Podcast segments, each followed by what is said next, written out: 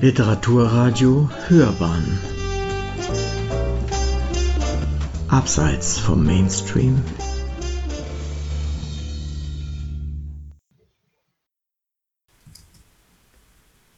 Literaturkritik.de Hilde Domin, vor allem bekannt als Lyrikerin, hat sich auch als Prosa-Schriftstellerin hervorgetan.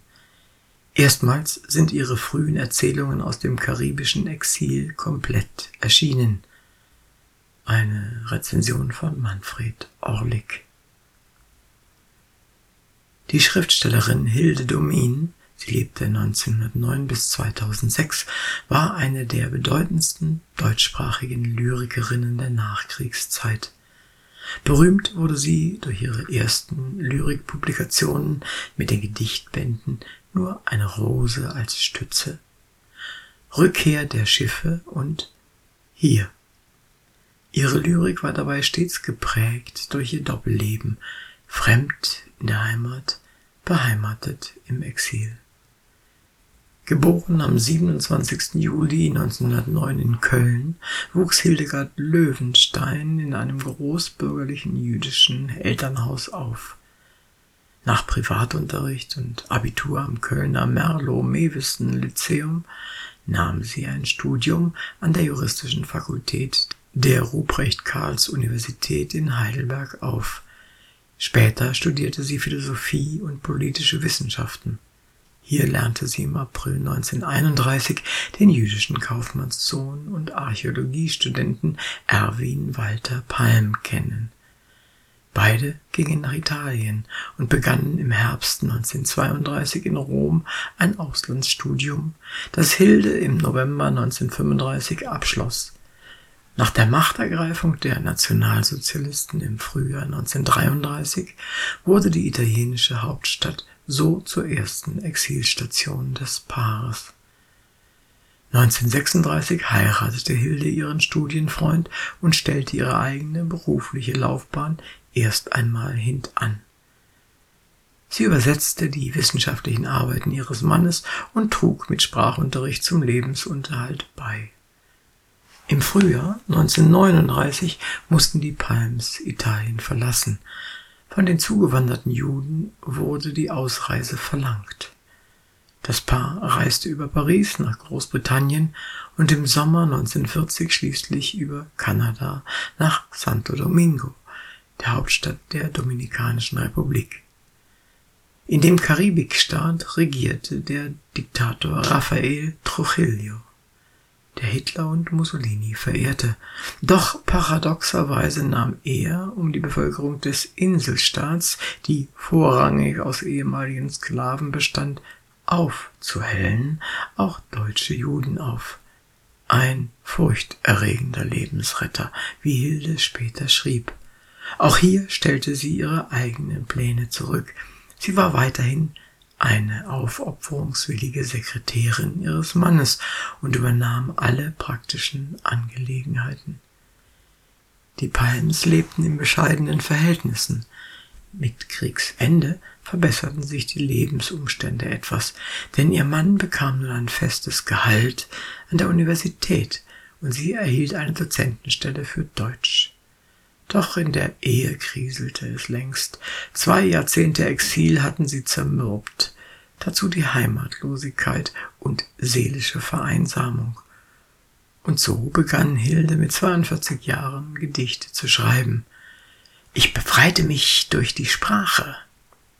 Nach 22 Jahren, im Februar 1954, kehrten Erwin und Hilde Palm schließlich nach Deutschland zurück der deutschen Sprache wegen, für Hilde stets der größte Halt und Rettungsanker, waren sie zurückgekommen.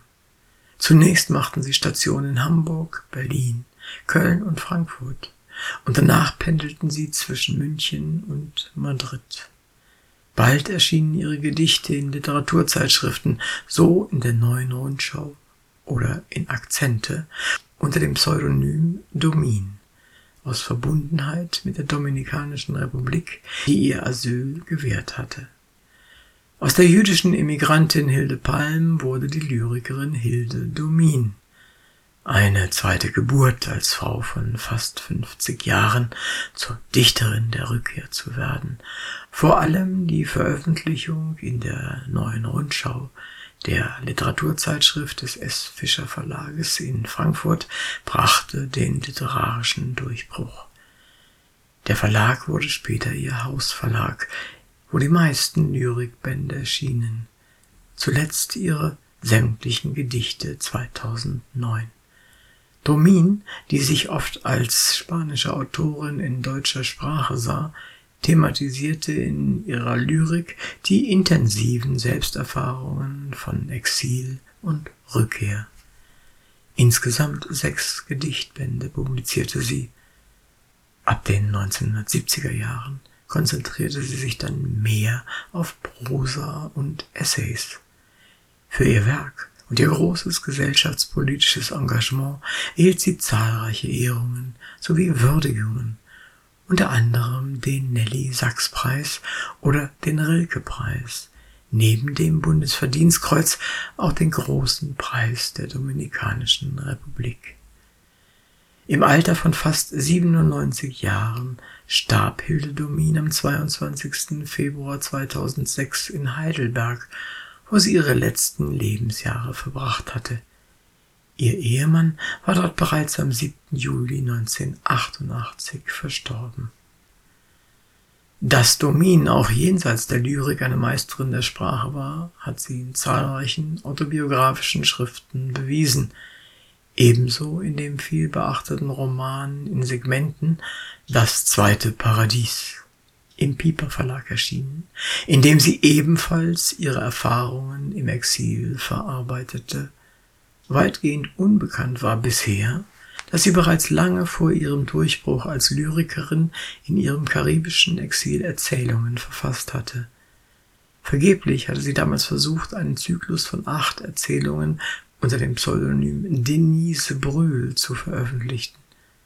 Doch während der Kriegsjahre fand die unbekannte Autorin trotz aller Bemühungen, ja sogar einer eigenständigen Übertragung ins Englische, keinen Verlag. Erst nachdem Domin als Lyriker bekannt war, erschienen drei Geschichten in Zeitungen und Sammelbänden. 70 Jahre nach ihrem Entstehen sind nun diese frühen Erzählungen, die in ihrer ursprünglichen Konzeption bis heute nicht verlegt wurden, erstmals unter dem Titel Antillengeschichten erschienen. In den persönlichen Geschichten, die Jahre vor der viel zitierten zweiten Geburt entstanden, berichtet Domin vom Alltag in der Fremde, vom Leben der Einheimischen, von ihrer Kultur und ihren Traditionen. Es sind vor allem Momentaufnahmen einer dörflichen Atmosphäre wie Vitalias Huhn der Froschfresser, Erdbeben oder Nichts gegen Goch. Dabei handelt es sich nicht um Vincent van Gogh, sondern um einen zugelaufenen Kater, dem scheinbar ein Ohr abgeschnitten wurde und der verdächtigt wird, einer Zuchthenne des Kolonialwarenhändlers den Garaus gemacht zu haben.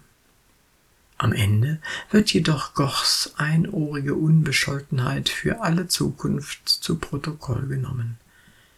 In anderen Geschichten treten Nachbarn und Haushälterinnen auf, eine findige Köchin, ein skandinavischer Forscher oder ein riesiger weißer Puter, der ein morgendlicher Störenfried für die Nachbarschaft ist. In der abschließenden Geschichte und keine Kochbananen mehr, ist der Krieg in Europa gerade beendet. Frieden. Für viele auf der Insel eine wunderbare Nachricht. Die ersten Exilanten planen ihre baldige Rückkehr, darunter auch ein afrikanischer Flüchtling, der nach Paris aufbrechen will, auch wenn es dort keine Kochbananen gibt. Hier schwingt Domins eigene Sehnsucht nach der vertrauten Heimat mit doch sie kehrte erst acht Jahre nach Kriegsende nach Deutschland zurück. Die Antillengeschichten, die sich durch präzise Beobachtungen auszeichnen, sind sicher keine große Literatur. Doch die Prosatexte zeigen bereits Domins prägnante Sprache und ihre virtuose Schlichtheit, die ihren späteren Gedichten eigen war. Sie sind die frühen Zeugnisse einer aufstrebenden Schriftstellerin, die erst in der zweiten Lebenshälfte zur anerkannten Dichterin wurde. Ergänzt wird die Neuerscheinung durch ein Vorwort der beiden Herausgeberinnen, Denise Reimann und Carla Swiderski beziehungsweise ein Nachwort der renommierten Literaturkritikerin Margarete Schwarzkopf, die sich unter anderem auch an eine persönliche Begegnung mit Hilde Domin im Jahr 2004 erinnert. Außerdem bereichern ganzseitige, ausdrucksstarke Farbillustrationen von Ulrike Möltgen die Erstveröffentlichung.